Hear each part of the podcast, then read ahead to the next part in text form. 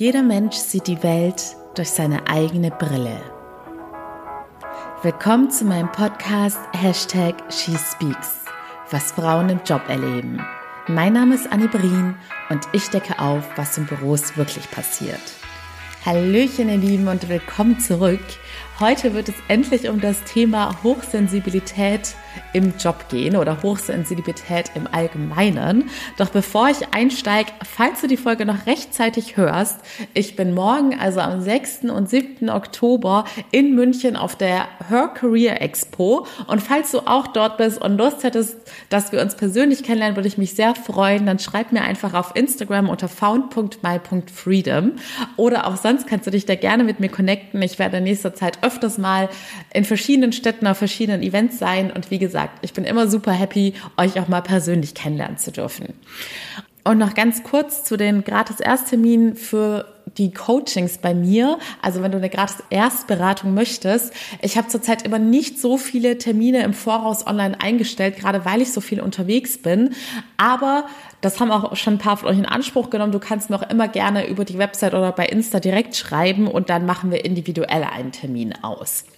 So, let's go. Der heutige Fall ist recht kurz und knackig. Ich nenne die Protagonistin mal Esther. Und Esther ist 26 Jahre jung und hat mir geschrieben, weil sie während Corona ihren ersten Job nach dem Studium bekommen hat und dort nun in einem Großraumbüro arbeitet, also seit kurzem jetzt dann auch wieder direkt vor Ort und nicht mehr nur im Homeoffice. Und seitdem ist ihr aufgefallen, dass sie sehr empfindlich auf den Geräuschpegel dort reagiert und manche Geräusche im Hintergrund auch gar nicht richtig ausblenden kann. Und jetzt ist sie im Internet auf den Begriff Hochsensibilität gestoßen. Und wollte von mir wissen, ob ich etwas zu dem Thema erzählen kann. Und ich verstehe auch ihre Bitte, denn ich persönlich hatte mich schon davor mal mit dem Thema ein bisschen auseinandergesetzt, aber dann gar nicht mehr großartig Lust drauf gehabt, weil es mich total verwirrt hat, was man da alles so an Informationen gefunden hat. Aber ich habe mich jetzt euch zuliebe, weil ihr auch bei Instagram nochmal für dieses Thema abgestimmt habt, auch nochmal damit auseinandergesetzt. Und Außerdem hatte Esther auch noch die Frage, ob Hochsensibilität denn auch erst irgendwann entstehen kann, weil ihr das zuvor, also außerhalb dieser Bürosituation noch nie so richtig aufgefallen war, dass sie auf manche Geräusche so sensibel reagiert oder diese einfach intensiver wahrnimmt.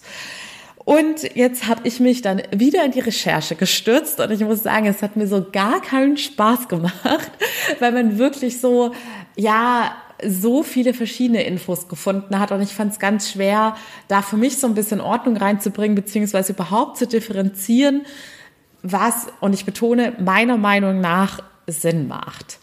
Und deshalb trage ich euch jetzt einfach mal meine Fakten vor und dann gehe ich nochmal etwas persönlicher auf dieses Thema ein, beziehungsweise gebe euch meinen Ratschlag. Also zunächst einmal vorneweg, Hochsensibilität ist keine Krankheit oder dergleichen und dementsprechend kann es auch nicht offiziell diagnostiziert werden. Ne? Und deshalb ist es auch nicht verwunderlich, dass Leute, die sich da irgendwie schlau machen wollen, total verwirrt sind. Und es gibt verschiedene Tests auch online zu finden, aber die sind alle sehr unterschiedlich ausgelegt und behandeln auch unterschiedliche Bereiche. Was ich jetzt für mich herausgefunden habe, ist, Manche beziehen sich auf den naturwissenschaftlichen Aspekt der Hochsensibilität und der bedeutet, dass man Reize intensiver verarbeitet. Also man empfängt sie einerseits intensiver. Vielleicht hast du schon mal von dem Thalamus im Zwischenhirn gehört. Er wird auch häufig als Pförtner des Bewusstseins oder als Tor des Bewusstseins bezeichnet. Denn der Thalamus entscheidet sozusagen wie ein Türsteher, welche Reize ins Bewusstsein gelangen. Und es heißt, dass bei hochsensiblen Menschen eben mehr Reize empfangen werden. Aber eben auch, dass diese intensiver verarbeitet werden und dementsprechend Betroffene dann auch empfindlich auf diese Reize reagieren.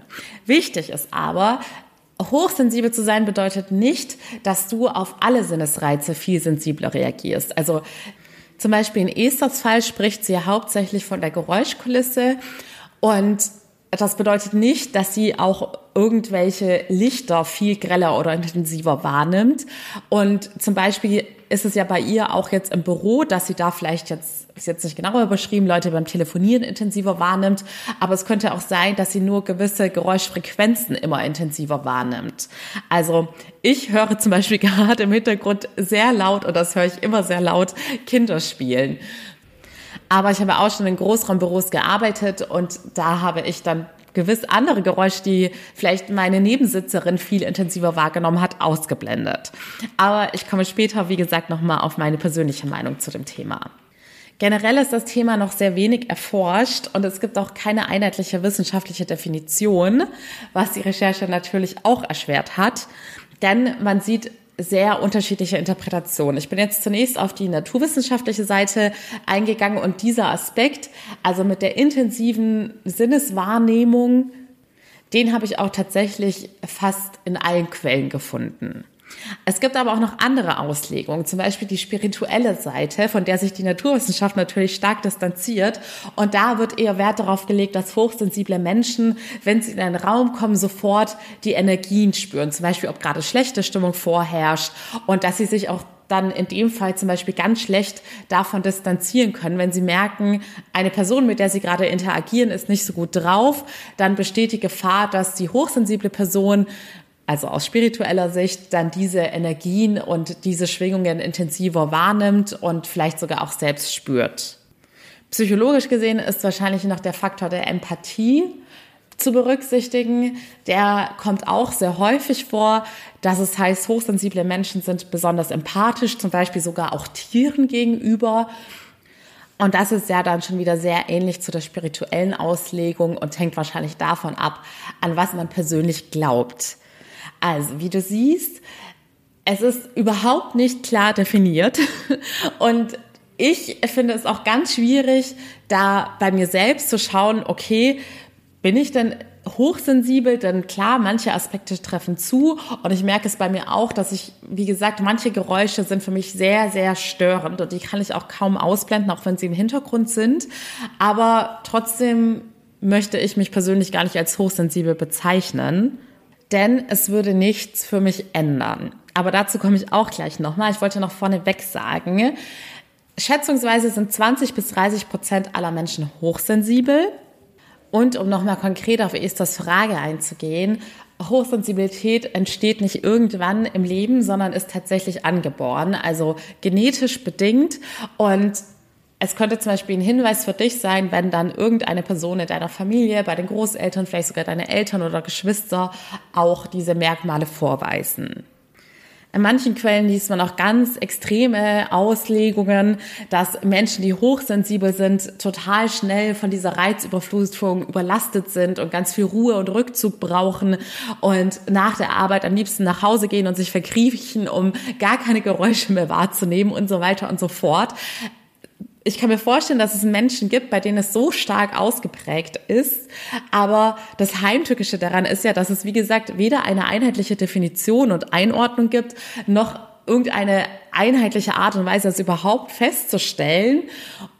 Und selbst wenn man zu diesen 20 bis 30 Prozent der hochsensiblen Menschen zählt, bedeutet das nicht, dass Person A, die hochsensibel ist, genau dieselben Ausprägungen und Symptome hat wie Person B alles in allem ist es mir persönlich noch alles viel zu unwissenschaftlich. Und ich frage mich auch, wie dieser Hype um das Thema Hochsensibilität entstanden ist. Denn gerade online liest man sehr häufig, dass Leute sich untereinander sagen, ja, lies mal dieses Buch, du scheinst hochsensibel zu sein. Ich sehe da gar nicht so den richtigen Mehrwert, weil im Sinne des Coaching-Ansatzes ist es mir persönlich immer wichtig oder es ist auch ein Ziel in meinen Coachings, dass ich Klientinnen möglichst gut selbst kennenlerne. Denn ich sage ja immer, du kannst dir selbst nur mehr vertrauen, also dein Selbstvertrauen aufbauen und dich selbst mehr wertschätzen und dich selbst mehr lieben, wenn du dich im ersten Schritt besser kennenlernst. Genauso wie du es auch bei deinen Mitmenschen handhabst. Zudem baust du auch als Vertrauen, Wertschätzung und Liebe auf, wenn du sie selbst besser kennenlernst. Und die meisten Menschen unterschätzen, wie schlecht sie sich aktuell noch kennen. Und deshalb sehe ich keinen Vorteil darin, sich als hochsensibel zu bezeichnen, weil das bei mir eigentlich auch durch andere Aspekte abgedeckt ist. Zum Beispiel der Faktor, das habe ich ja auch schon öfters gesagt, bin ich introvertiert oder bin ich extrovertiert? Das heißt, überlasten mich oder belasten mich Menschenmengen tendenziell eher und ziehen mir Energie, so dass ich danach wieder Rückzug brauche, meine Energie aufzuladen. Oder bin ich zum Beispiel gerne von vielen Menschen umgeben? Genauso schaue ich auch einfach bei mir persönlich hin meide ich lieber Ort XY, weil mir da einfach viel zu viele extreme Hintergrundgeräusche sind und bin lieber in der ruhigen Natur oder stört es mich nicht, wenn ich zur Hauptverkehrszeit durch Berlin marschiere. Das sind für mich alles so ganz selbstverständliche Aspekte, die ich gar nicht unter diesem Begriff Hochsensibilität einordnen muss, aber wo ich trotzdem schauen kann, was tut mir persönlich gut und was brauche ich. Ich kann mir vorstellen, dass sich viele Menschen an dieser Definition oder an diesem Begriff irgendwie Halt finden oder Halt suchen. Denn ich persönlich kenne es auch, dass wenn ich irgendein körperliches oder seelisches Symptom feststelle, dazu neige, sofort zu recherchieren und irgendeine Ursache und Erklärung dafür zu finden, damit ich einfach ein bisschen mehr Sicherheit verspüre. Und das ist ja auch eins unserer psychologischen Grundbedürfnisse, dass wir immer, ja, eine gewisse Sicherheit und Kontrolle über alles haben möchten. Und deshalb liegt das auch in uns, dass wir nach Antworten suchen und nach offiziellen, ich sage jetzt mal in Anführungszeichen, Diagnosen, denn das ist wie gesagt keine Diagnose. Und auch nochmal zur Esthers Frage, ob Hochsensibilität erst entstehen kann. Also wissen wir ja jetzt, es ist erblich bedingt. Es entsteht also nicht mitten in deinem Leben. Aber was ich mir da durchaus vorstellen kann, es ist ja unabhängig von diesem Thema Hochsensibilität so, das Thema Energie, das hatte ich ja erst auch in der letzten Podcast-Folge. Wir haben quasi ein gewisses Energiekontingent und je nachdem, mit was für Menschen wir uns umgeben, was für Tätigkeiten wir ausüben, desto weniger Energie haben wir, also desto mehr Energie verbrauchen wir. Oder es gibt auch Aktivitäten und Menschen und Dinge, die uns gut tun, die uns Energie geben. Ganz einfach gesagt, wenn du wenig Energiereserven hast, bist du gestresst, körperlich und seelisch. Und dann reagieren wir auf gewisse Dinge auch viel gereizter. Und bei mir persönlich ist es tatsächlich auch so, wenn ich gerade wenig Energie habe und sehr unter Stress stehe, dann reizen mich diese Geräusche extrem. Also da bringt es mich manchmal wirklich auf die Palme, wenn ich irgendein penetrantes Hintergrundgeräusch wahrnehme, während ich gerade versuche, mich auf irgendetwas zu konzentrieren oder fokussieren. Aber ich habe hier bei mir einen ganz klaren Zusammenhang zu meinem Stresspegel festgestellt. An einem entspannten Tag würde mich das gar nicht so sehr reizen. Deshalb würde ich dir empfehlen, wenn dich das Thema beschäftigt, dann schau erstmal, welche dieser Definitionen und Ausprägungen trifft überhaupt auf dich zu. Findest du vielleicht auch andere Erklärungen dafür? Inwiefern kennst du dich in diesem Zusammenhang überhaupt schon gut genug, dass du ganz genau weißt, welche Umgebungen und Aktivitäten tun dir gut? Worauf musst du bei dir Rücksicht nehmen, dass es dir persönlich gut geht? Genauso wie bei dem Thema Feinfühligkeit und Empathie. Also da weiß ich, dass ich super, super, super empathisch und feinfühlig bin. Aber auch hier hilft es mir persönlich nicht, wenn ich das jetzt unter den Hut Hochsensibilität packe, sondern ich weiß einfach, okay, ich bin psychologisch gesehen empathisch, ich weiß, wie ich damit umzugehen habe und das ist meiner Meinung nach auch das Einzige, was man braucht, wenn man nach diesen Definitionen und Erklärungen sucht.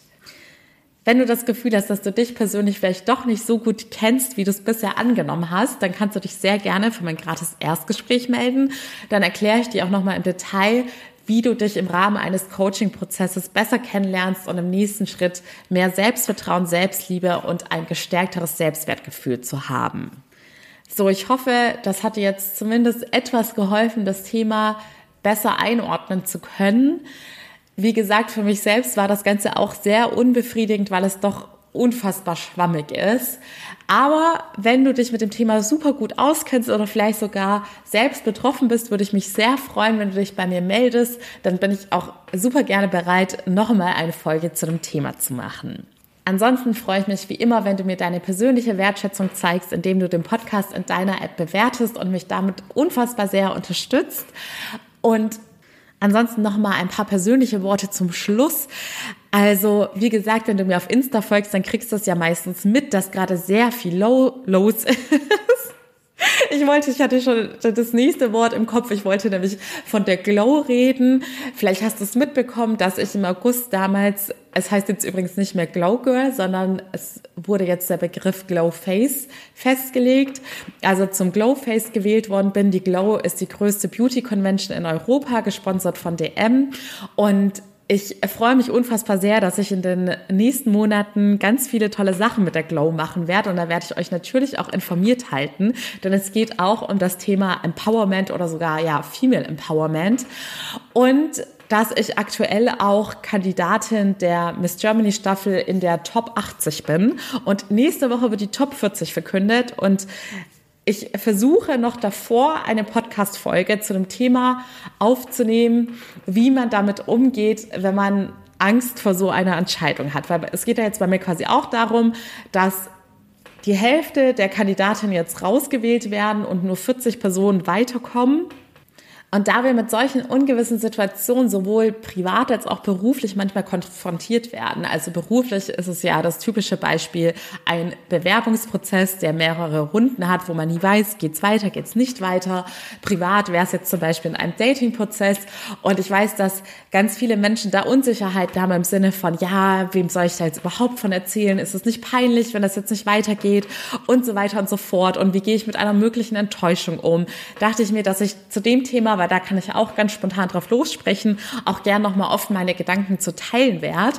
Ich komme erst am Samstagabend aus München wieder und toi toi toi, dass ich Sonntag fit genug bin, das aufzunehmen, denn von Montag bis Mittwoch findet dann die Verkündung der Top 40 statt und ich würde es gerne ja, davor aufnehmen, damit es auch schön authentisch und echt ist, weil ich bis dahin natürlich noch keine Ahnung habe, ob die Reise für mich weitergeht oder nicht. So, genug geredet. Ich freue mich wie immer, wenn wir uns auf Instagram sehen oder hören. Und bis dahin wünsche ich dir alles Liebe, deine Annie.